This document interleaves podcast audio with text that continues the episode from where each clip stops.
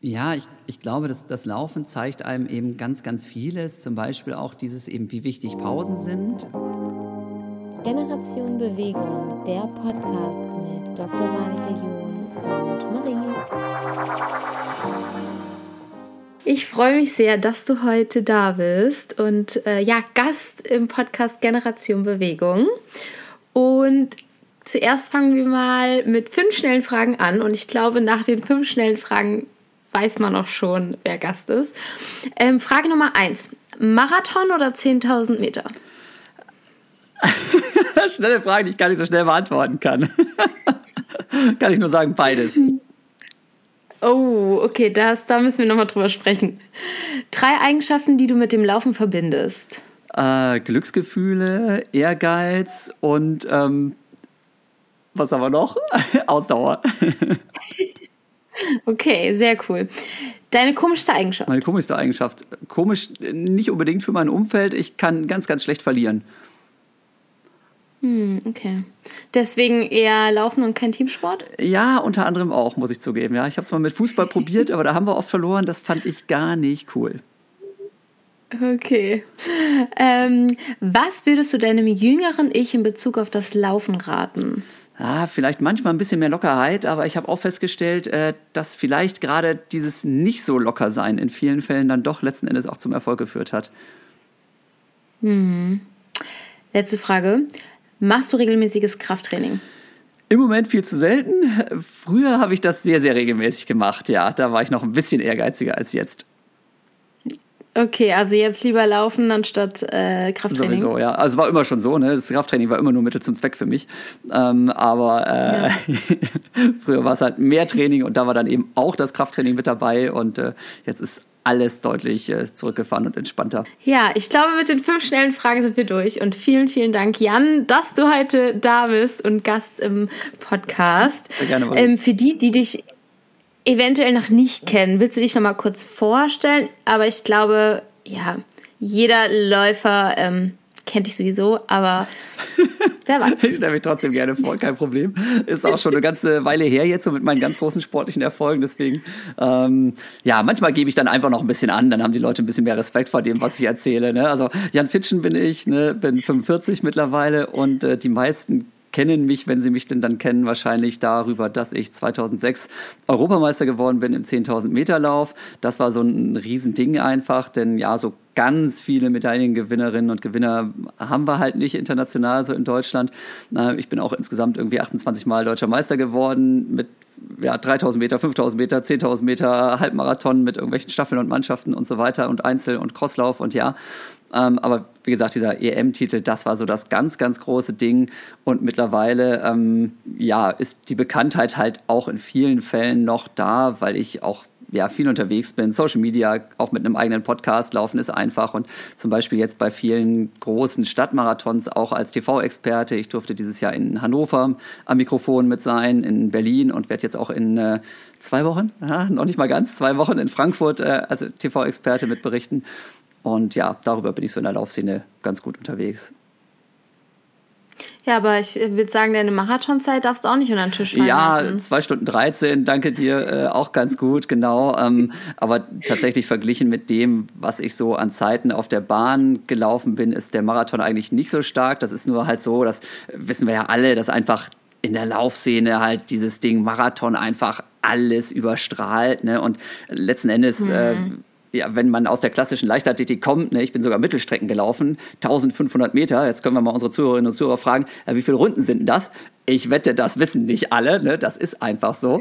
Ne? Und äh, deswegen 10.000 ja. Meter kriegen wir vielleicht noch hin, ne? mit einer 400 Meter Rundbahn, also 25 Runden. Ne? Ähm, aber geredet wird nachher viel über Marathon, ja, 2013 mittlerweile muss man auch sagen, ähm, sind sehr, sehr viele auch in Deutschland schneller als ich damals. Ähm, reden wir vielleicht gleich noch ein bisschen drüber. Mal gucken. Hat sich noch einiges getan. Ja, ja, machen wir auf jeden Fall. Ich finde es super spannend, ähm, weil ich komme tatsächlich auch aus der Leichtathletik, aber ich komme äh, von den 800 Metern und ähm, 10.000 Meter ist halt dann nochmal eine andere ja, Hausnummer. Ne? Das ist, wenn man halt also, zu langsam ist für 800, dann macht man das halt. hm. Wie bist du zum Laufen gekommen? Ähm, tatsächlich über einen ganz klassischen Lauftreff. Also ich habe so als, als Schüler, mhm. als Jugendlicher irgendwie alles Mögliche gemacht. Ne? Also wirklich Kinderturnen, Basketball, Badminton, Fußball eben auch, ne? wo wir dann dauernd verloren haben. Und dann gab es, ja, war wirklich, also äh, zumindest so im Gefühl haben wir da dauernd verloren. Das fand ich total doof. Und dann ist es halt so, wenn man selber den Ehrgeiz hat, ja, und unbedingt noch gewinnen will, egal ob man 15 0 zurückliegt oder nicht, und die anderen ziehen nicht mit, äh, dann hast du halt echt oh. schlechte Karten. Ne? Und du weißt es selber als, als Läuferin, ne? natürlich ist es da auch zwischendurch zäh und natürlich sind die anderen auch mal weggerannt. Aber dann nichts an einem selber, ja, da nochmal wieder hinterher zu ballern. Und wenn man es schafft, ist es geil. Und wenn man es nicht schafft, hat man es versucht. Aber wenn du selber willst mhm. und willst und willst und Läuferinnen und Läufer sind ja tendenziell doch sehr ehrgeizig und man selber eben so, ja, und die anderen, nein, das ist doof. Ne, deswegen, also mit, mit, Fußball war dann so, so semi-cool und dann habe ich halt tatsächlich durch einen Lauftreff, also wirklich mit äh, Geschwistern und Mama und Papa und ein paar Nachbarn zusammen, haben wir dann mit dem Joggen angefangen. Da war ich irgendwie neun tatsächlich erst.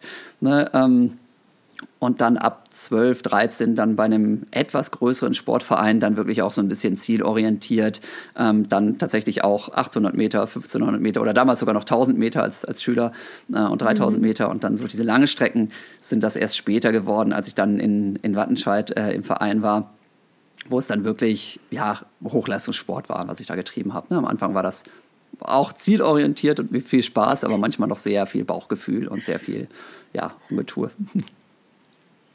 Aber wann wusstest du so, dass es in die, also ich sag mal, in die richtige Richtung geht oder in die Richtung, wo du merkst so, hey, ich glaube, ich bin deutlich besser als andere und ich heb mich so ein bisschen ab und ähm, kann so Richtung Profi gehen?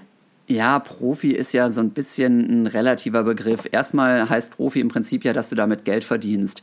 Und da ist jetzt die Frage, ne, wie definierst du das jetzt wieder? Ist, ist Geld verdienen im Sinne von Taschengeld, mit dem du irgendwie über die Runden kommst während des Studiums? Oder ist, ist das im Sinne von, ähm, ich kann damit wirklich komplett meinen Lebensunterhalt finanzieren, vielleicht sogar langfristig. Das heißt, für mich hat sich die Frage Profi werden tatsächlich aktiv nie gestellt. Das ist dann irgendwann passiert, ja, mhm. aber es war nie der Plan, sondern für mich war immer die Idee, ja, ich möchte einfach gucken, wie schnell kann ich laufen und was kann ich damit erreichen. Ne? Also mit, mit 14 war ich dann irgendwie Niedersachsenmeister und das fand ich total cool. Da habe ich gedacht, wow, mega geil, ne? jetzt willst du mehr, jetzt willst du bei den deutschen Meisterschaften mal teilnehmen. Und dann hat das irgendwann geklappt und dann habe ich gesagt, ja, und jetzt willst du natürlich aufs Podium. Ne? Dann bei der ersten deutschen Meisterschaft bin ich im Vorlauf rausgeflogen. Ne? Wunderbar, ja. Fand ich irgendwie wieder ziemlich uncool. Übrigens über 800 Meter damals, mhm. Jugendmeisterschaft, da hat es mich so zerlegt. Da war eine Startverzögerung und dann habe ich vor dem Lauf, habe ich dann, weil ich so nervös war, habe ich einen Steigerungslauf gemacht und noch einen Steigerungslauf und noch einen Steigerungslauf. Und dann war ich am Start schon total platt. War nicht cool. So, ne? Also bin ich rausgeflogen. Beim zweiten Mal hat es dann schon besser geklappt, 500 Meter. Da bin ich dann, äh, A-Jugend war das dann, bin ich dann schon deutscher Vizemeister geworden. Und dann irgendwie im Crosslauf habe ich auch in der Jugend schon mal gewonnen. Und dann kam eben so der große Schritt letzten Endes, dass ich wusste, okay, ich will einfach da mein Potenzial ausreizen. Ich will einfach gucken, wie schnell kannst du werden, auch im Erwachsenenbereich. Ähm, und dann kam eben die Frage, wie verbindest du das jetzt mit einer Berufsausbildung? Ähm, und dann war klar, okay, in Osnabrück, wo ich aufgewachsen bin, ähm, da komme ich halt dann irgendwie sportlich auch nicht weiter. Man braucht dann eine stärkere Trainingsgruppe, man muss dann auch gucken, ne, wie es so weitergeht. Ähm, und dann hat sich das angeboten, dass ich in Bochum gelandet bin zum Studieren und Wattenscheid ist ja nun ein Ortsteil mhm. von Bochum. Und da hatte ich eben eine bombenstarke Trainingsgruppe von Anfang an. Die haben mir am Anfang da, also dermaßen einen auf den Latz gegeben, weil ich einfach schlechter war als die. Ne? Ich kam dahin, war deutscher Jugendmeister, dachte, ich bin voll der Typ, ne? voll super. Und dann haben die mich alle nur fertig gemacht, aber so richtig. Da habe ich kein Land gesehen, wie man so schön sagt.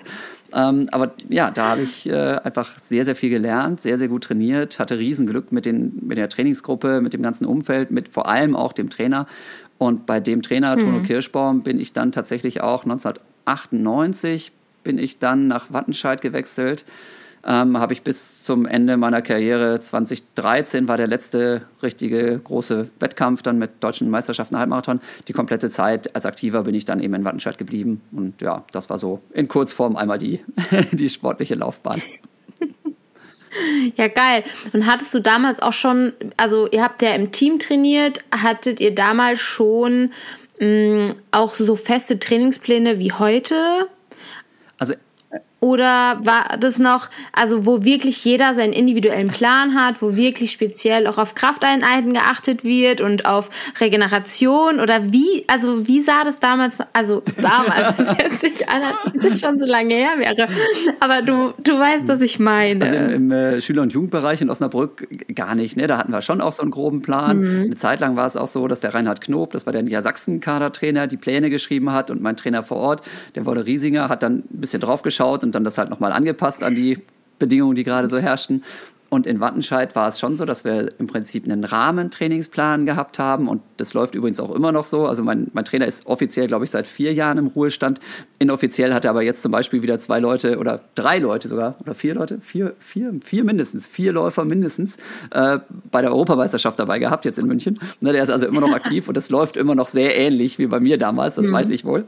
Ähm, das heißt, wir haben im Prinzip so eine Art Rahmentrainingsplan gehabt, wo dann drin steht, okay, dann und dann sind diese Kerntrainingseinheiten, wo dann wirklich hart trainiert wird, Tempoläufe gemacht werden, Tempodauerlauf gemacht werden, langer Dauerlauf. Und dann ist so ungefähr abgestimmt, wann die äh, Dauerläufe sind. Und dann wird gesagt, naja, und dann sieh mal zu, dass du eben noch zweimal die Woche dein Krafttraining machst, was dann aber in den seltensten Fällen mit dicken Gewichten war, sondern viel so eigenes Körpergewicht, die Klassiker, Stabilisation, mhm. Rumpfmuskulatur für die Füße. Also so einen ganz, ganz harten Trainingsplan. Ähm, ja, wo wirklich eins zu eins drin steht, so und so weit, so und so schnell, gab es nicht so oft. Ähm, beziehungsweise es gab einen, der aber dann in Absprache mit dem Trainer sowieso auch von jedem Athleten immer so ein bisschen angepasst wurde.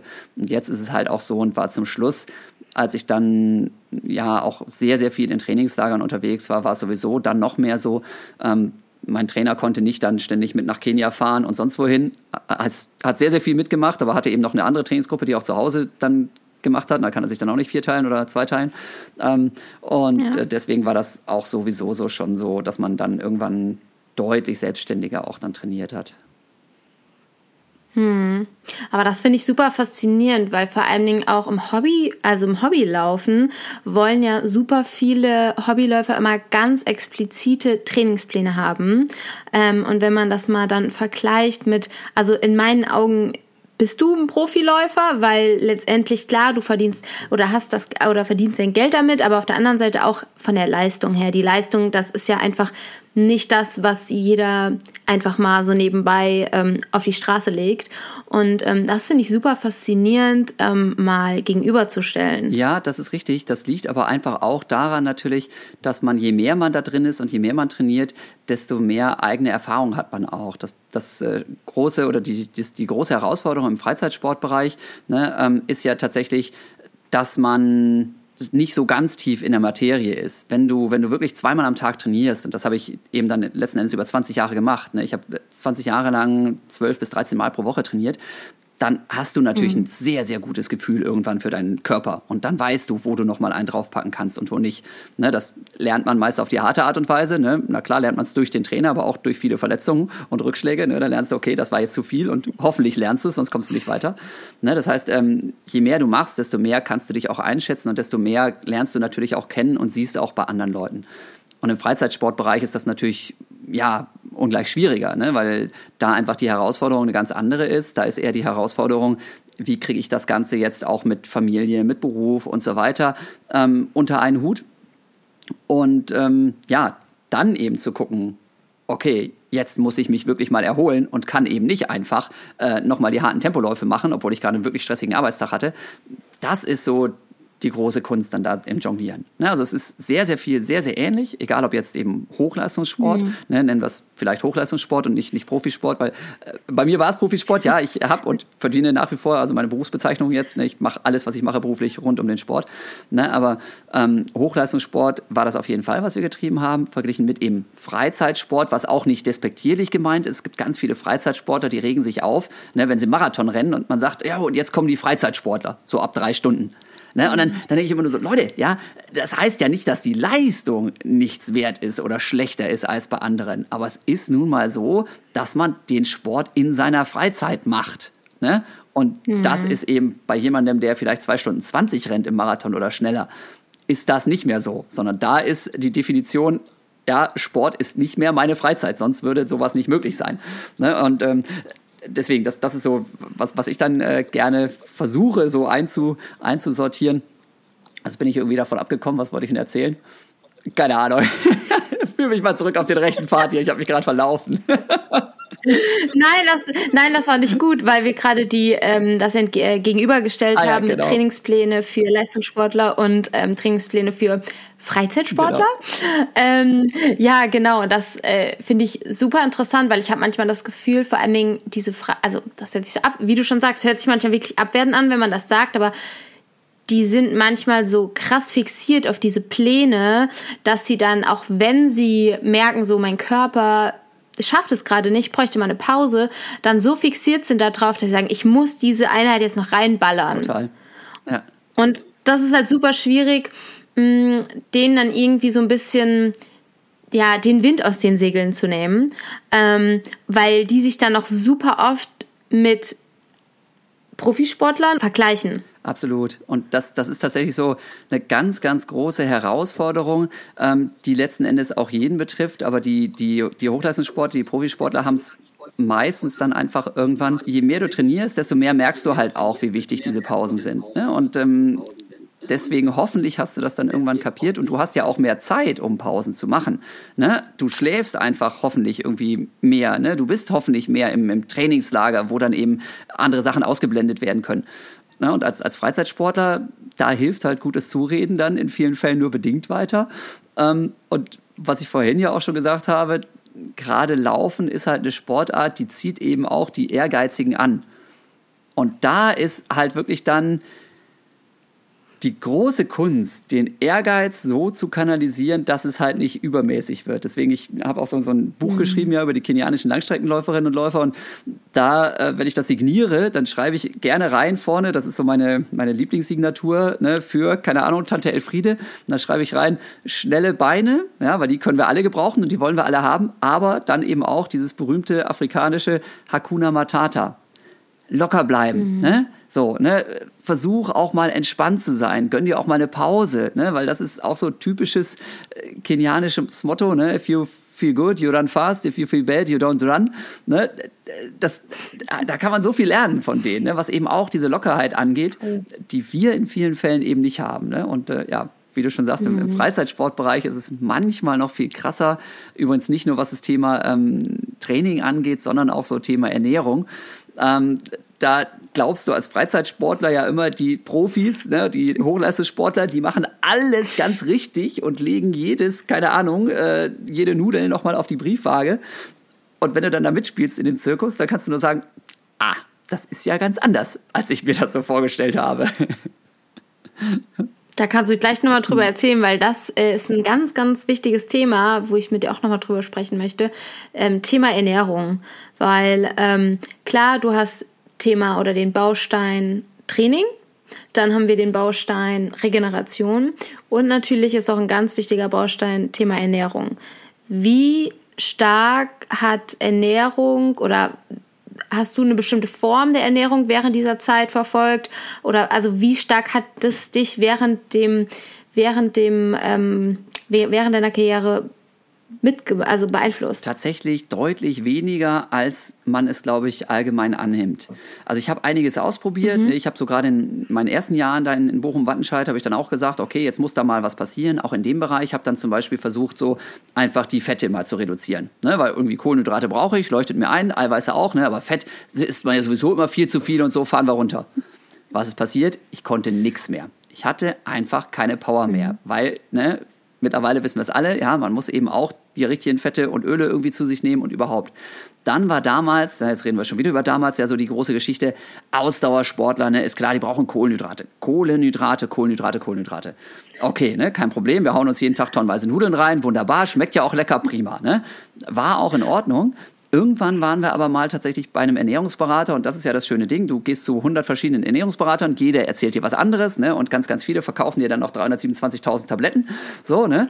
Und ähm, genau. Und dann äh, waren wir bei einem, der hatte tatsächlich dann einfach damals noch sehr unüblich im Austauschsport diese Philosophie: Ey Leute, auch ihr als Läuferin, als Läufer, ihr braucht einfach mehr Eiweiß.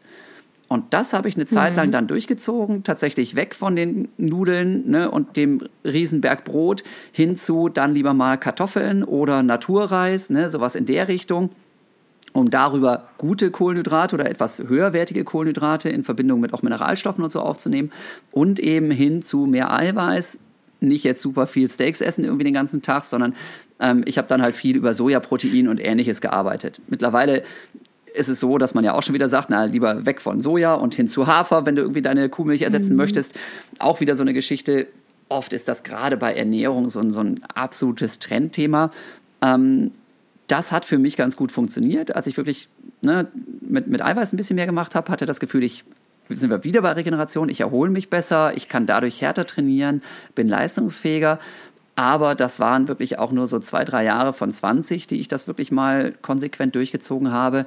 Und in den anderen Jahren hat es auch sehr gut funktioniert. Ähm, und auch gerade was diese ganzen, wie gesagt, Nahrungsergänzungsmittel angeht und so, ich glaube, da muss man sich wirklich, wirklich hinterfragen, brauche ich das oder braucht das irgendjemand, der jetzt ganz viel Geld verdient?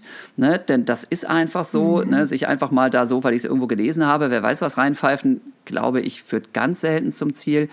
Ähm, was sich stark verändert hat jetzt in den letzten Jahren, ist, ähm, wenn wir über längere Strecken reden, ne? also jetzt Halbmarathon und Marathon, da hat sich tatsächlich viel getan in dem Bereich, ähm, was konsumiere ich auch während des Wettkampfes und während der harten, langen Tempobelastung.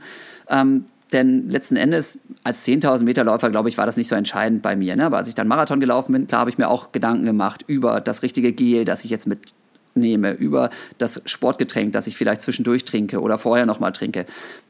Bei mir war das Problem noch, dass ich ganz viele von diesen Sachen einfach nicht vertragen habe, ne? weil wenn du läufst, mhm. ne, dann ist klar, du stehst mental unter Stress, aber eben auch körperlich und dann sagt dein Körper, ich will jetzt nichts essen. So, diese Kohlenhydrate, ja. die du aber brauchst, ja, für lange Belastung, ne, die sind im Prinzip dann Essen und dann sagt der Körper, nee, will ich nicht und dann ja, kommt es entweder oben wieder raus oder unten wieder raus, ne, sehr unangenehm. Ja. Und ähm, da gibt es jetzt tatsächlich dieses sogenannte Hydrogel. Ne, das heißt, ein pfiffiger Erfinder hat sich überlegt, ja, sag mal, wenn der Körper diese Kohlenhydrate nicht will, dann machen wir das, wie ne, das in der Medizin schon seit Ewigkeiten mit aggressiven zum Beispiel Krebsmedikamenten gemacht wird. Wir kapseln die mhm. Kohlenhydrate ein, sodass sie durch den Magen durchgehen, direkt in den Darm und dann gut aufgenommen werden. Und das merkt man sehr stark, glaube ich, ähm, zum Beispiel an den Leistungen auch weltweit. Im Freizeitsportbereich geht das jetzt auch so langsam, dass auch dieses Produkt da irgendwie mehr eingewendet wird. Im, im Hochleistungssportbereich, der Kipchoge trainiert seit ich weiß nicht, ich glaube sechs Jahren oder sowas mit denen. Ne? Und, und hm, äh, da hat sich einiges getan. Auch der Jan Frodeno ist jetzt dabei und eben zig andere von den absoluten Supersportlern äh, rennen damit rum.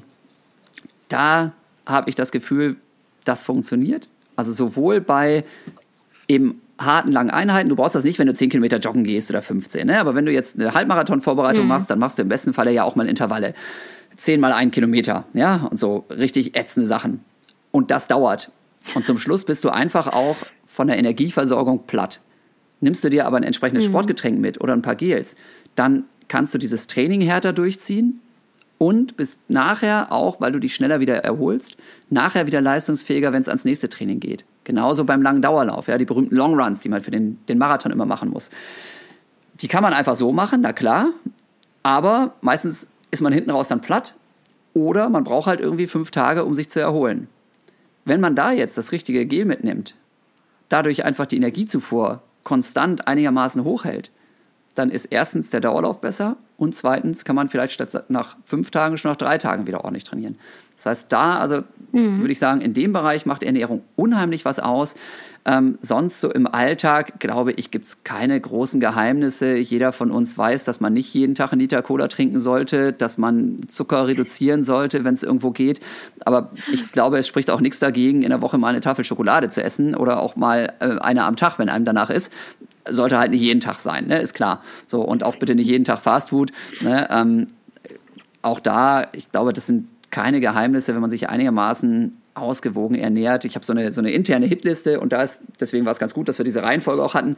Ganz, ganz wichtig ist das richtige Training und vor allem abwechslungsreiches Training. Das heißt, ruhige, wirklich immer wieder betonen, ruhige Dauerläufe, laufen ohne zu schnaufen. Ja, dann ab und zu mal, ne, sage ich, gepflegt auf die Fresse hauen, sprich wirklich harte Intervalle machen, wo man eben auch zwischendurch einfach keinen Bock mehr hat, weil es auch anstrengend ist dann eben zusehen, dass man diesen, diese Regeneration, diese Erholungspausen zwischen den einzelnen Trainings und auch generell, dass man die besser nutzt, vielleicht mal früher ins Bett geht, ja, vielleicht einfach auch mal nicht ständig hin und her stresst und noch tausend Sachen gleichzeitig erledigen muss.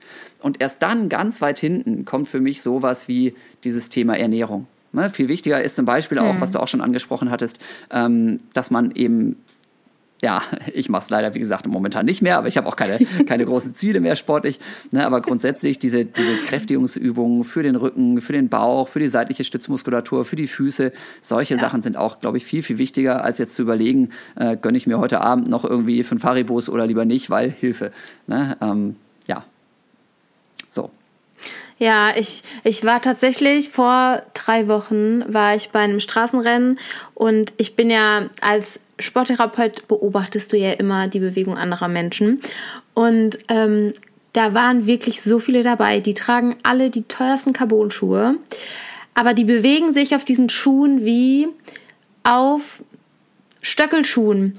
Und das ist also, wo ich mir, wo ich mir die Frage stelle, warum sattelt ihr das Pferd von hinten auf, wenn ihr erstmal anfangen würdet, ein gutes Stabilisationstraining zu machen für eure Hüfte und für eure Rumpfmuskulatur, dann, also, das macht mich manchmal wirklich sprachlos, ähm, dass manche Menschen so, sag ich mal, marketinggeil sind und dann irgendwie denken, dass nur weil die Schuhe eine, also eine Carbon-Sohle enthalten, dann eventuell schneller sind, sich dann aber wundern, oh, ich bin doch nicht schneller. Es ist halt ganz viel, viel ja, leichter für die meisten oder für viele Leute ein bisschen mehr Geld auszugeben für neue Schuhe ne, und schnelle Schuhe oder eben, ja. wie gesagt, die Tabletten, ähm, ne, ähm, mhm. als eben halt zweimal pro Woche 20 Minuten für, muss man auch zugeben, so mittelprächtig spannendes Krafttraining zu machen.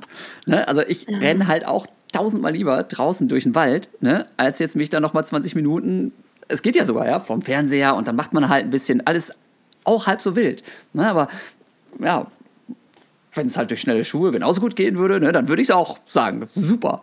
Aber es geht halt nicht genauso gut durch schnelle Schuhe. Man muss es halt trotzdem machen.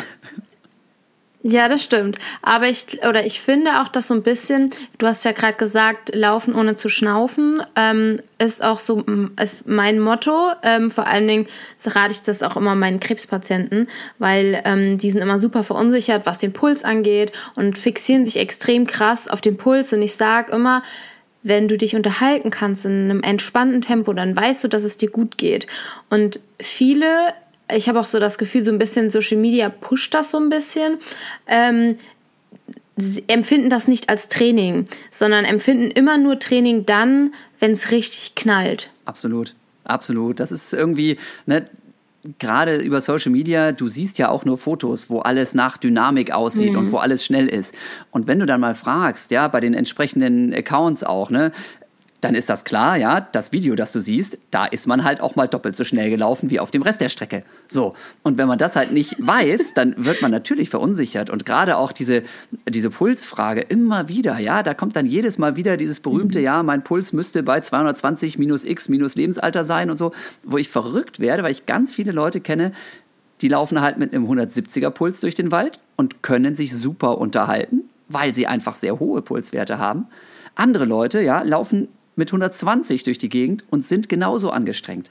Das heißt, genau wie du es gesagt hast, ne, wenn du dich gut unterhalten kannst, das ist für die Grundlagen genau richtig. Wenn du jetzt halt mhm. irgendwann wirklich sagst, ich möchte schneller werden, ich möchte Wettkämpfe laufen, dann kommt dieses, was ich vorhin gemeint habe, gepflegt in die Fresse hauen, ja, dass man wirklich sagt, jetzt musst du auch mal in den roten Bereich gehen. Aber ganz, ganz viele Leute machen das halt permanent. Das heißt, die laufen immer so mhm. kurz vor diesem jetzt geht's nicht mehr Bereich. Und das ist, kann man verstehen, ja, wenn ich nur zweimal die Woche Zeit habe zu Sport, dann muss es ja auch was bringen. Ne? Und dann will ich auch nicht nur immer rumeiern, in Anführungsstrichen. Aber es ist eigentlich nicht zielführend. Ne? Deswegen ähm, sollte man sich wirklich so ein bisschen hinterfragen, ab und zu mal Gas geben. Wenn man gesund ist, glaube ich, mhm. eine gute Sache. Ja, ähm, aber sonst eben ganz viel dieser, dieser ruhige Bereich. Und gerade wenn du natürlich sagst, Krebspatienten oder äh, sonst welche Beeinträchtigungen, jetzt Thema Corona, ne, da ist ganz, ganz wichtig, mhm. dass man einfach die Handbremse anzieht. Ne? Und wunderbar. Ja. Und damit fährt man auf Dauer weiter, denn naja, warum macht man Sport? Letzten Endes ja nicht nur, damit man nach dem Lauf irgendwie sich total gut fühlt, sondern im besten Falle, dass man sich auch die nächsten 10, 20, 30, 50 Jahre noch total gut fühlt. Und dafür, ja, sollte man schon ein bisschen auch dann auf sich achten. Also ich glaube, das tatsächlich ist irgendwie so bei den wenigsten Läufern im Kopf verankert, weil ich glaube, je, also die meisten Freizeitsportler ähm, oder Hobbyathleten haben relativ schnell irgendwie Schienbeinreizung, Schleimbeutelentzündung in der Hüfte, äh, Fußprobleme. Also das ist ja wirklich so der Reihe, das geht ja wirklich durch die Reihe durch. Und das ist super faszinierend und ich finde, da muss auch manchmal noch so ein Umdenken passieren, weil ich habe auch da so das Gefühl, mit Corona ist Laufen noch zu einer krassen Trendsportart geworden. Ähm, und die Leute denken, ich laufe einfach los und gebe Vollgas und renne einfach so lange, bis ich nicht mehr kann, so auf die Art und Weise. Aber die vergessen immer, dass Laufen ja letztendlich auch eine Form von Training ist, was eigentlich ja auch ein Warm-up und ein Cool-down beinhalten sollte. Ja, ähm, da bin ich auch immer so ein bisschen ähm, hin und her gerissen. Also auf mhm. jeden Fall, Laufen ist einfach. Ja, Laufen ist einfach. Das ist unter anderem auch das Motto von, von meinem Laufeinsteigerprogramm, das ich da jetzt tatsächlich vor, vor drei Jahren ins Leben gerufen habe. Und da geht es aber genau um das, was du gerade auch angesprochen hast. Das Erste, was ich mache, ist sage, Leute, lauft langsam, langsam, langsam, langsam und macht nicht zu viel auf einmal. Denn gerade, mhm. ja, so in den meistens kommen ja die Verletzungen, wenn man versucht, irgendwie was Neues anzufangen, wenn man versucht, ein neues Ziel zu erreichen, wenn man versucht, das erste Mal jetzt unbedingt den Marathon zu laufen oder den Halbmarathon. Wenn man einfach zu schnell Trainingsumfänge und Intensität steigert. Das heißt, da muss man ganz ja. doll aufpassen. Ähm, ich bin aber auch so ein bisschen ja, also skeptisch, was dieses Aufwärmen und, und Cooldown und sowas angeht.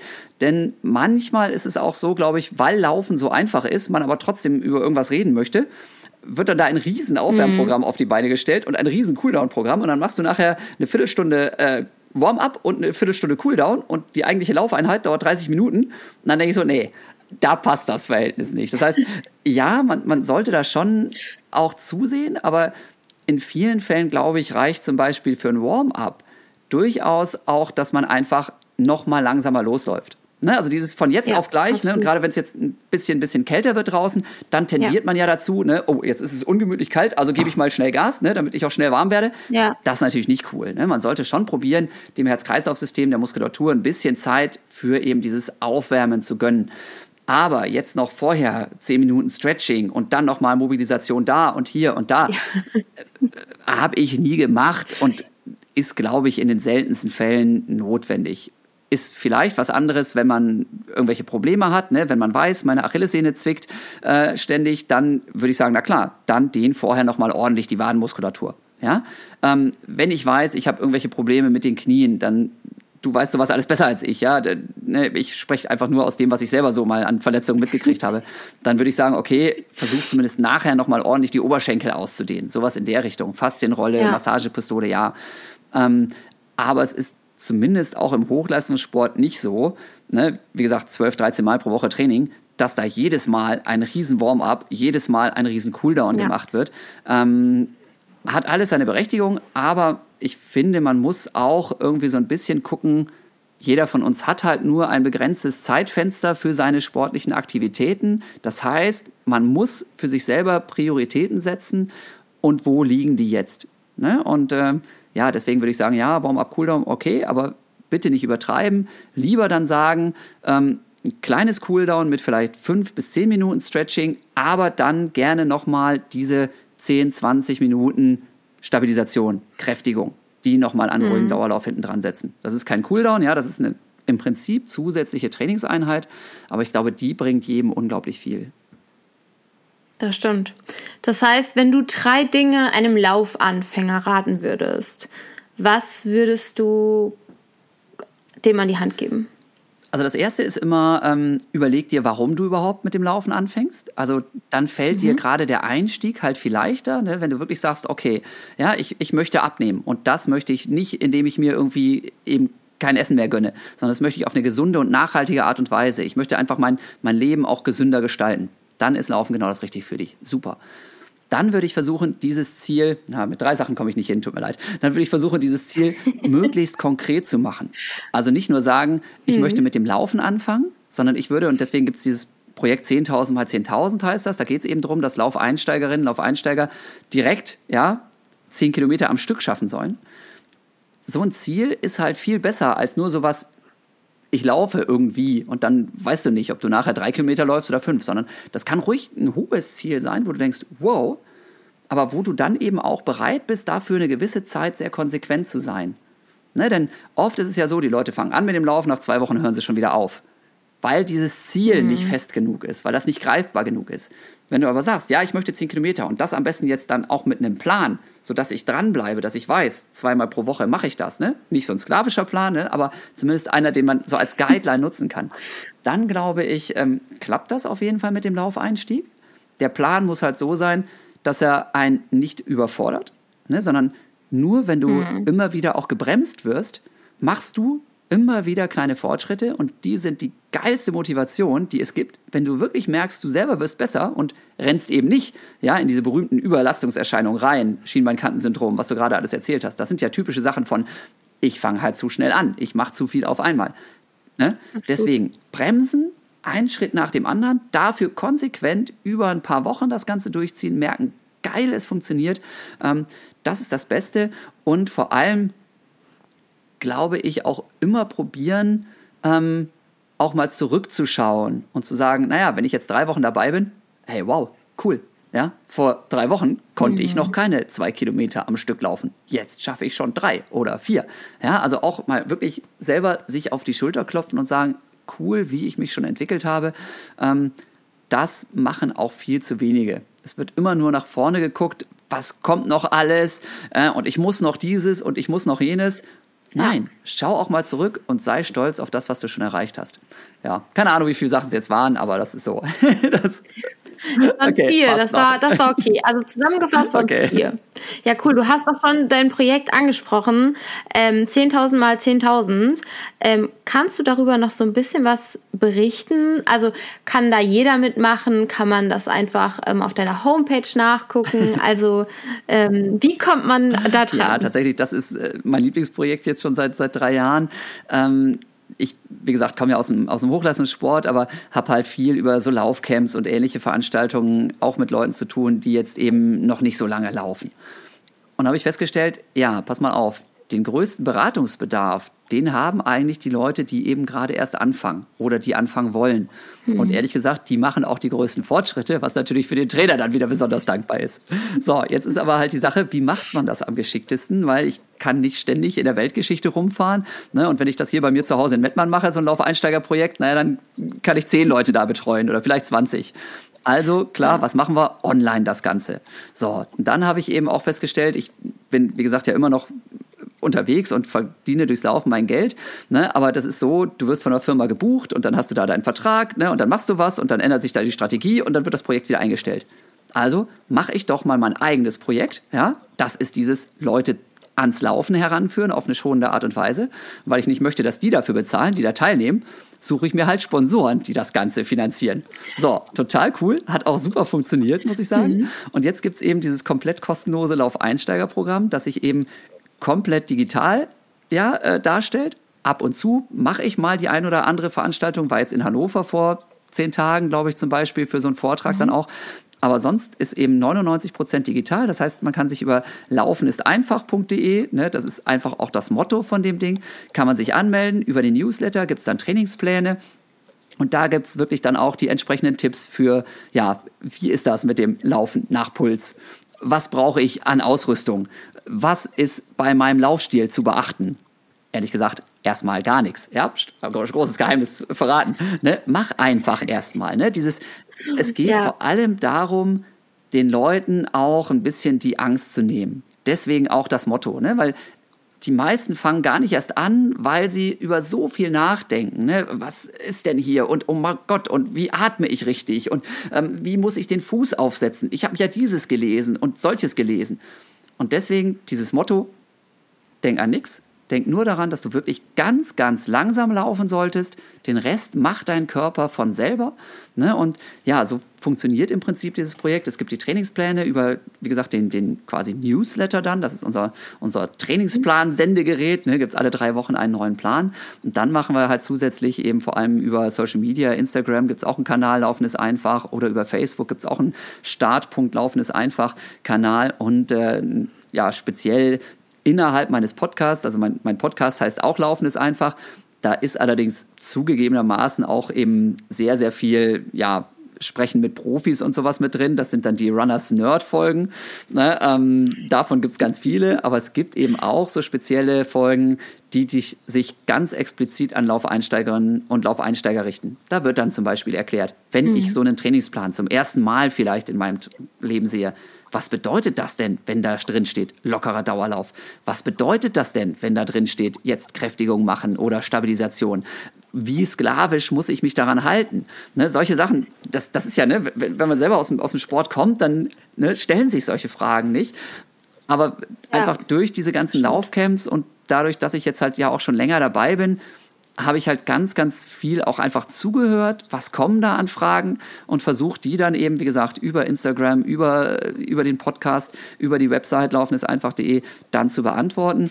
Ja, und wie gesagt, dadurch eben, dass das auch noch für alle kostenlos ist, ist das natürlich eine feine Sache. Und wenn ich dann nachher irgendwelche E-Mails kriege und sage, Jan, ich habe meine ersten zehn Kilometer in meinem Leben geschafft, das hätte ich nie gedacht. Das, das ist so ein herrliches Gefühl. Ne? Und jetzt, jetzt läuft es seit ein paar mhm. Jahren und da sind jetzt halt ein paar dabei, die laufen dann jetzt Halbmarathon und verabreden sich mit Leuten, die sie irgendwie dann äh, vorher nicht kannten, aber die eben bei Instagram denselben Hashtag genutzt haben, ne? Und jetzt machen die zusammen den Fensolauf. Ja, und, und, dann denkst du nur so, cool, richtig cool. Und gerade, wo du es gesagt hast, Pandemie, ah. ne?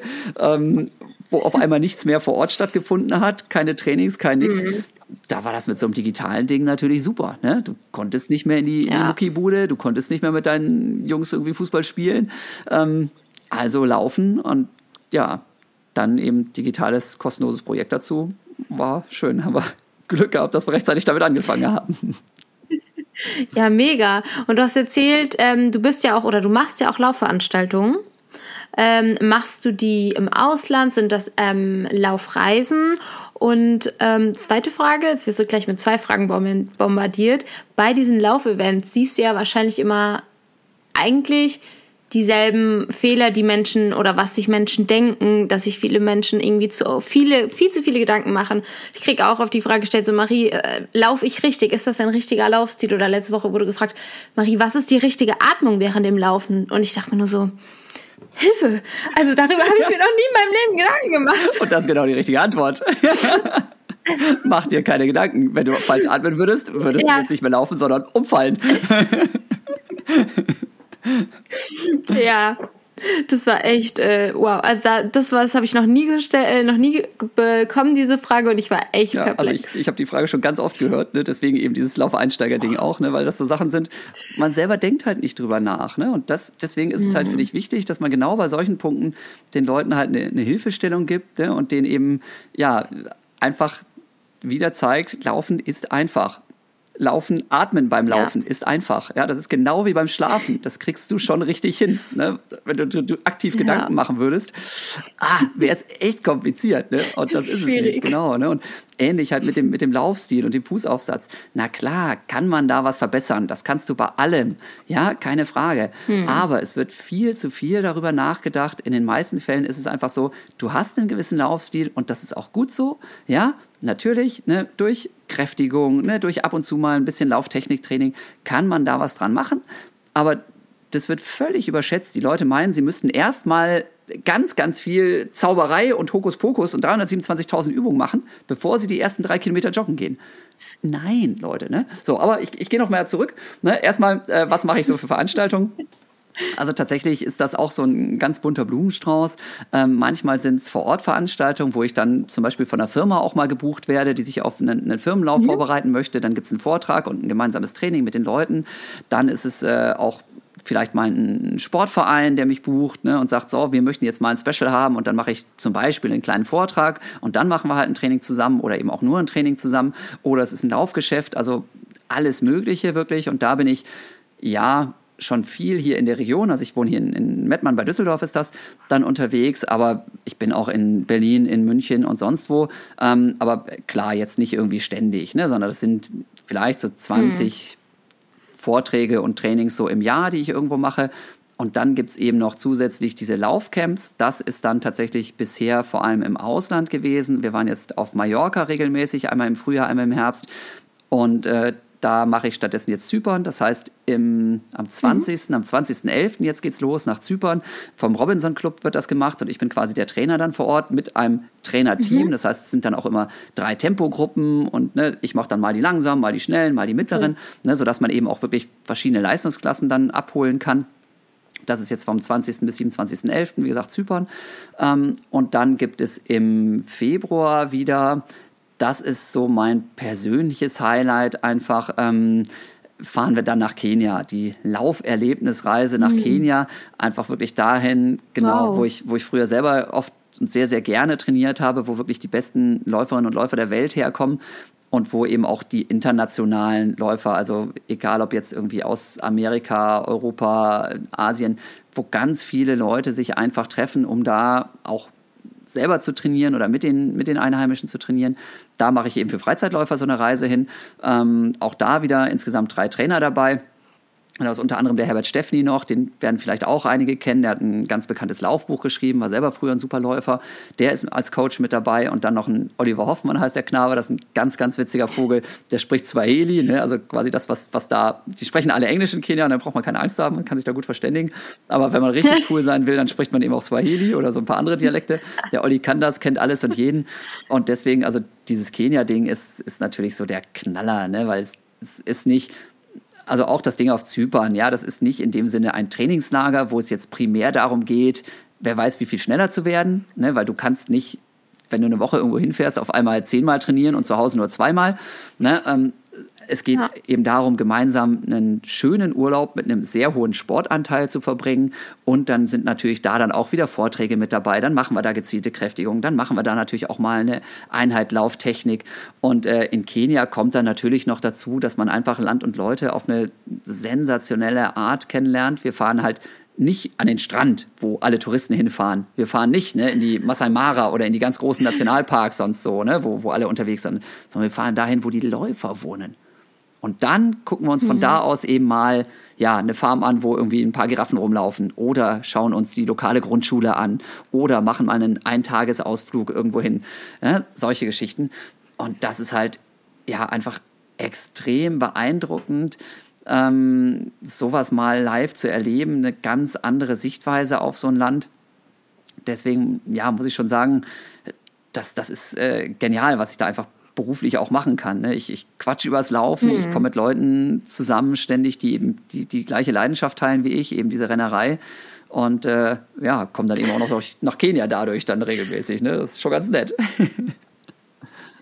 Ja, Wahnsinn. Und können die, also kann man sich, bewerben sich die Leute dafür, melden die sich an? Wie viele Plätze hast du frei? Wo können die sich irgendwie anmelden dafür? Ja, tatsächlich, äh, das ist ganz normal über einen Reiseveranstalter. Also ich kann das nicht selber machen, weil ich sonst mhm. eben die Flüge buchen müsste und irgendwelche Versicherungen haben müsste und so. Okay. Ich bin nicht der Veranstalter, ah. sondern ich werde quasi vom Veranstalter gebucht. Wie gesagt, das, das eine, das ist äh, der Robinson Club, kennt man ja vielleicht auch. Ne? Da gibt es ja zig Clubs irgendwie überall und die machen eben auch Fußball-Events und, und Golf-Events und eben auch Laufen, unter anderem mit mir.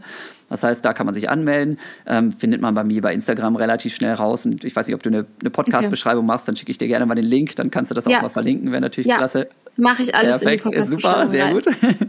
Und äh, dieses Kenia-Ding, das läuft über einen Veranstalter, der heißt Interair. Die machen ganz viel so Laufreisen mhm. zum New York-Marathon oder Boston-Marathon, so eben weltweit die, die großen Laufevents. Und die machen eben auch ab und zu so Laufcamps. Ein paar in Deutschland, ein paar international. Und dieses Kenia-Laufcamp ist bei denen auch so ein bisschen mit das Exotischste dann. Ähm, das heißt, über die kann man sich dann anmelden. Und ich hoffe auch, dass das noch klappt. Dass wir im nächsten Jahr tatsächlich im März auch mal in Deutschland so ein Camp anbieten. Das wäre dann am, am Flesensee, da in der Nähe von Berlin. Ähm, da ist aber mhm. tatsächlich gerade noch die, die Findungsphase, ob wir da einen Termin kriegen. Äh, da habe ich vor einer Stunde habe ich die letzte E-Mail dazu geschrieben. Hallo Dirk, sag mal, klappt das? Ne, also auch da, wen das interessiert, gerne dabei bleiben. Äh, ja, Nähe Berlin ist sicherlich etwas unkomplizierter zu machen, als irgendwie äh, bis nach Kenia zu fliegen. Das muss man schon zugeben. Aber ich wäre tatsächlich, also ich finde das mit Kenia, das hat sich schon sehr, sehr interessant. Also und nach einer sehr krassen Erfahrung, die dich, glaube ich, auch so dein Leben Total. prägt. Ja, ja, gerade dieses, ne, das, mhm das ist also das Sportliche ist eine Sache, ne? Da muss man schon zugeben, da ja. muss man einfach zurückschrauben. Du bist da auf 2400 Meter Höhe, ne? Das heißt, du, du kriegst einfach, hast einfach total wenig Power am Anfang. Dann geht es ständig hoch und runter. Es ist sehr hügelig. Das erschwert das Training noch zusätzlich. Aber das zu sehen, ne, dann wieder morgens um sechs, ne, das, das gehört dazu. Ne? Wir stehen dann auch mal um fünf Uhr auf und gehen dann gemeinsam da ne, zu so einem Treffpunkt von den Einheimischen. Und das zu sehen, wie dann da morgens um sechs halt da irgendwie 80 Leute gemeinsam losjoggen. Wir probieren dann nebenher zu joggen ne, und schaffen das dann vielleicht 500 Meter. Wenn die schneller werden, sind wir dann weg. Ne? Aber das sind unglaubliche Erfahrung. Dann, dann geht langsam irgendwie die Sonne auf und dann krähen die Hähne und es riecht überall nach mhm. Holzfeuer und die Kinder sind auf dem Schulweg ja. ne, mit ihren, ihren Schuluniformen dann. Ne. Die einen Kinder sind alle in grün angezogen, die nächsten alle in blau und das ist, das ist so beeindruckend und du siehst eben wirklich auch ganz, ganz oft dann die, die absoluten Topstars. Ne? Also ist jetzt ein Extrembeispiel, aber vor, ja, letztes Jahr ist ausgefallen und vorletztes Jahr jetzt, aber davor, gleich in dem allerersten Laufcamp, waren dann zeitgleich mit, mit unserer Tour die äh, nationalen Crosslaufmeisterschaften direkt nebenan. So, mhm. das heißt, wir sind also mit unserer ganzen Gruppe, ne, waren irgendwie 25 Leute, sind wir dann dahin gefahren und äh, haben uns dann eben da in Kenia die kenianischen Crossmeisterschaften angeguckt. So, ne, war natürlich schon mega Krass. beeindruckend, weil da waren irgendwie 10.000 Zuschauer und davon eben 100 Weiße, ansonsten halt nur Kenianerinnen und Kenianer. Mhm. Ne, das heißt, die haben uns alle angeguckt und so und zwischendurch haben sie dann Selfies von sich selber gemacht, aber das Handy immer so gehalten, dass wir da irgendwie zu sehen waren, ne, wo du dich totgelacht hast. Super witzig. Ne, und, dann, und dann kamen halt ein paar von den oh. Teilnehmerinnen, die äh, Teilnehmern, die kamen dann nachher zu mir und sagten, ey Jan, wir haben da übrigens noch einen getroffen. Guck mal, kennst du den? Na, war es halt Elliot Kipchoge, ne? Äh, saß halt Elliot da, ist nicht mitgerannt, hat da halt irgendwie unterm Baum gesessen und sich das angeguckt und haben sie ihn gefragt, du dürfen wir ein Foto mit dir machen? Ja, klar, kein Problem. Und das ist halt eine Geschichte so, wow. Ne? Oder das, das letzte Mal, als ja. wir da waren, war es halt auch so, eben nicht nur die, die internationalen Stars, ne, sondern ja, dann, dann ne, waren halt die Deutschen oder viele von den deutschen Topläuferinnen und Läufern gerade da. Ne? ja, oh, Jan, die Gesa Krause, ne? Also Mädel dabei, ne? Bei uns in der Gruppe irgendwie 20 gerade, ne? Und dann, ich habe gerade die Gesa gesehen und die hat mit mir gesprochen. ne? So, ja klar, redet die mit dir. Und na klar, muss die irgendwo trainieren. Und zufällig weiß ich, dass das oft genug hier ist, ne? Und äh, das, das ist, äh, also das sind so witzige Geschichten dann, ne? Ähm, ja, macht, macht, richtig Laune. Und das ist, ist natürlich cool, weil ich sehe genau dieses, ne, wie ich mit offenem Mund und offenen Augen da durch das Land gefahren bin, die ersten zwei, drei Mal und das immer noch tue. Genau das Gleiche sehe ich halt jetzt eben bei, bei unseren ja, Camp-Teilnehmern da, unseren, unseren Laufcamp-Teilnehmerinnen, Teilnehmern. Äh, herrlich. Äh, ja, es ist teuer und ja, es ist aufwendig, keine Frage. Aber es ist so eine, für jemanden, der das Laufen wirklich liebt, ist es so ein, so, so ein nachhaltiges Ding einfach, so wirklich once in a lifetime. Bam! Ja, ja also richtig, richtig Krass. genial. Also ich bin kurz abgetaucht. Also das war so richtig, man konnte so richtig mitgehen. Freut mich, ja. Auch dazu übrigens, ja, wenn das, das, Thema natürlich interessiert, ja, ich habe ja dieses, dieses Kenia-Buch auch geschrieben und in, in meinem Podcast ja. mache ich es immer so, wenn ich irgendwie gerade zu spät dran bin. Ich versuche eigentlich einmal pro Woche eine Folge rauszubringen. Manchmal klappt das, manchmal nicht. Und wenn ich es nicht hinkriege, mir halt irgendwie einen Gast einzuladen oder ein spannendes Thema zu finden, dann lese ich quasi aus meinem Kenia-Buch vor. Und das hat zufällig 42,195 oh. Kapitel. Äh, also da habe ich auch noch eine Menge Stoff. Also wen das Thema Kenia und, und äh, Land und Leute und sowas da interessiert, der ist da eben auch herzlich eingeladen. Es gibt das, das Buch auch als Hörbuch, wo ich es dann einmal komplett vertont habe. Ähm, aber ansonsten Du hast ja, selbst ich habe halt einfach ins Mikrofon gequatscht, ne?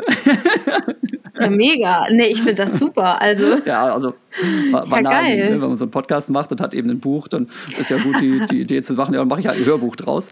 Ähm, ja, es ja. hat den Nachteil, muss ich zugeben, das äh, Buch lebt auch unglaublich von den Fotos, die drin sind, von den Bildern. Denn mhm. äh, wir hatten da eben einen sehr, sehr coolen Fotografen dabei, den Norbert Wilhelmi. Den kennt man vielleicht auch. Der ist also wirklich in der Laufszene sehr, sehr bekannt, ähm, ist bei ganz vielen Veranstaltungen und äh, ja, macht da also richtig, richtig coole Bilder. Und der war auf dieser Fotorecherchereise dabei oder auf der, der Buchrecherchereise damals dabei, hat da geknipst. Und das Witzige ist, dass der jetzt tatsächlich auch immer noch regelmäßig mitkommt, wenn wir diese Lauferlebnisreisen machen. Das heißt, die Leute haben nicht nur eben die Erinnerungen im Kopf, sondern haben nachher auch Bilder von sich selber, wie sie da eben durch Kenia rennen. Mm. Ne? Und das ist natürlich auch so ein, so ein Special, das gibt es auch nicht oft. Ne? Das sieht anders aus, ob man selber mit dem Handy sich knipst, wie man da durch den roten Staub da rennt oder ob Norbert das sagt. Ne? Und hier, jetzt guck mal da und mach mal so. Mhm. Und ne, ähm, das ist natürlich auch so eine Sache, ja, wie gesagt, ne, nicht, nicht ganz günstig alles, aber das äh, Rundum-Paket, das ist schon auch, äh, ist schon auch sehr, sehr, sehr cool. Wahnsinn eigentlich, was so Laufen oder wie Laufen dein Leben beeinflusst Total, hat, ne? Ja. Also, das ist, und was hast du mental oder was nimmst du mental aus dem Laufen für dich, auch für den Alltag, auch für den Berufsalltag, vielleicht auch für dein privates Umfeld ähm, mit raus? Ja, ich, ich glaube, dass das Laufen zeigt einem eben ganz, ganz vieles. Zum Beispiel auch dieses eben, wie wichtig Pausen sind, wie wichtig eben auch, auch mentale mhm. Pausen sind. Ne? Also ähm, ich habe das Gefühl, dass ich, wenn ich durch die Gegend jogge, einfach perfekt abschalten kann. Ne, und das zeigt mir auch das Laufen, dass es einfach wichtig ist und dass man das im normalen Alltag halt viel zu selten macht. Ne, wenn, ich, wenn ich nur zu Hause bin, dann bin ich ständig am Handy und mache nochmal drei Instagram-Nachrichten beantworten und hier nochmal kurz und da nochmal die E-Mails checken. Und ähm, beim Laufen, ja, machst du einfach nichts außer diese Bewegung und irgendwann halt völlig ich, ich denke über gar nichts mehr nach dann. Und ich glaube, dass das sehr wichtig ist. Außerdem finde ich am Laufen so klasse, dass es eben so viele Menschen so extrem verbindet. Ne, das zeigt jetzt auch wieder hier deine Anfrage. Hallo Jan, ne, hast du Lust? Ich mache da einen Podcast, hast du Bock dazu? Also, sonst hätten wir uns nie hier, ne? Also, quatschen wir schon fast eine Stunde, ne? Sonst wären wär wir nie irgendwie zusammengekommen und hätten jetzt hier irgendwie rum, rumgelabert. Und äh, das passiert, wie gesagt, ja sehr, sehr häufig. Also das finde ich klasse, dass es so eine Sache gibt, die so unglaublich simpel eigentlich ist. Ne? Also es geht wirklich nur darum, mhm. irgendwie sich vorwärts zu bewegen und trotzdem kann man stundenlang darüber quatschen. Gibt es ganz, ganz viele Leute, die das total cool finden, manchmal aber auch total mies finden, genauso wie man selber. Ne? Ich habe nicht bei jedem Wetter Bock, da draußen rumzurennen und manche Wettkämpfe sind einfach richtig mies. Ne? Und diese, diese Verknüpfung mit ganz vielen, teilweise wildfremden Menschen, die finde ich total faszinierend und dafür bin ich extrem dankbar. Und bei mir ist es natürlich noch, was heißt noch krasser, aber bei mir ist es besonders krass einfach, dass das ja wirklich auch beruflich so funktioniert. Ne? Ich habe ich hab eigentlich Physik studiert, ich habe ein Wirtschaftsstudium noch gemacht. Ne? Ich hätte irgendwas, ich sag mal, Seriöses machen können beruflich. Ne? Stattdessen gehört es zu meinem Job, dass ich eben nach Kenia fahre und da mit den Leuten eine gute Zeit habe. Das, das ist nicht das, genau, das, nicht das Schlechteste. Und ähm, also natürlich ist es auch so, dass ich beruflich einfach mit sehr dankbaren Leuten zu tun habe, die eben auch voll Bock haben auf das, was da angeboten wird. Ne? Wenn du, ich glaube, in jedem anderen Job ist es immer so, ja, man macht es halt, keine Ahnung warum, aber bei mir, wenn ich einen Vortrag halte, dann sitzen die Leute da nicht, weil sie da sitzen müssen, sondern weil sie da sitzen wollen und weil sie das cool finden. Ja? Mhm. So, wenn ich so eine Laufreise mache, da ist ja keiner dabei, der sagt, boah, Mann, jetzt muss ich da eben ne, nach Zypern oder nach Kenia und jetzt muss ich laufen gehen nein, geil, ich darf laufen gehen und cool, auch noch mit den besten Läufern der Welt und wow, ich darf morgens um 6 Uhr aufstehen. Ja, der so, hallo, spinnt ihr? Ja doch, aber es ist geil, du darfst um 6 Uhr aufstehen, weil danach darfst du gucken, wie die losrennen und mitrennen, wenn du möchtest. Mhm. Das ist schon, ist schon wirklich verrückt ne? und äh, die Leute sind halt auch dann alle so drauf. Ne? Dann machst du das halt, ne? ja Leute, wie sieht's aus? Ne? Wollen wir mal zugucken beim Training? Ja, ja, klar, machen wir, machen wir. Ne? Und dann am nächsten Tag, wo sitzen denn jetzt alle? Ja, Jan, wir sind heute Morgen halt schon wieder beim Training gewesen. Hast du nur nicht mitgekriegt, ne? Wenn du noch geschlafen hast, waren wir um 6 Uhr wieder da und haben uns das doch mal angeguckt. Okay. schon ziemlich genial. Geil. Oh Mann. Das ist, ja, das ist schon was sehr, was sehr Besonderes auch. Das ist so ein kleines Total, Privileg, das ist ein ne? Riesenprivileg, ja, muss man sagen. Also klar, das ist auch klingt jetzt sehr schön und ist es auch, ne? aber natürlich ähm, habe ich dafür, um so weit zu kommen, sehr viel Glück gehabt. Ja, also ganz klar, wenn ich damals bei diesem mhm. einen Rennen nur Vierter geworden wäre, könnte ich den Job heute nicht machen. Das ist ganz klar. Das ist der große Türöffner gewesen. Der hat das alles eröffnet. Ne? Und ähm, die Chance da zu gewinnen, also ich hätte eigentlich besser Lotto spielen können. Ne? Die Wahrscheinlichkeit wäre größer gewesen, dazu zu gewinnen im Lotto, als da bei diesem Rennen. Und äh, man muss natürlich auch sagen, ne, weißt du selber, wenn wenn du früher Leistungssport gemacht hast, du hast auch eben auf vieles verzichtet. Ne? Also ganz klar, ja, viele, viele Jahre, ähm, das fing in der Schule schon an, ne? wenn, wenn da irgendwie die Party war, äh, dann habe ich gesagt, nee, ich bin nicht dabei, weil ich habe in zwei Wochen Niedersachsenmeisterschaft. Nicht am nächsten Tag oder am übernächsten, sondern in zwei Wochen Niedersachsenmeisterschaft. Also konnte ich auf der Party vielleicht mit dabei sein, aber eben nur bis um elf. So, ne? Oder später, ne, mhm. ne, wenn es dann wieder hieß, irgendwie jetzt ähm, ne, heiratet ein super Freund von mir. So, dann bin ich da zwar hingegangen, wenn es irgendwie ging. Oft genug konnte ich ja gar nicht, weil ich im Trainingslager war oder, oder sonst wie unterwegs war.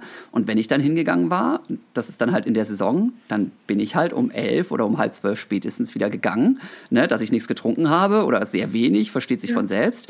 Ähm, also da waren schon auch Sachen dabei, wo viele Leute gesagt haben, du hast doch echt einen Sockenschuss, ne? Oder ähm, auch, ja, meine, meine, meine äh, damalige Freundin, jetzige Frau, ne, die habe ich kennengelernt, da war ich 18 ja, teilweise war ich vier Monate im Jahr in irgendwelchen Trainingslagern unterwegs und am Wochenende Party feiern eben auch nicht mit dabei, weil andere Prioritäten.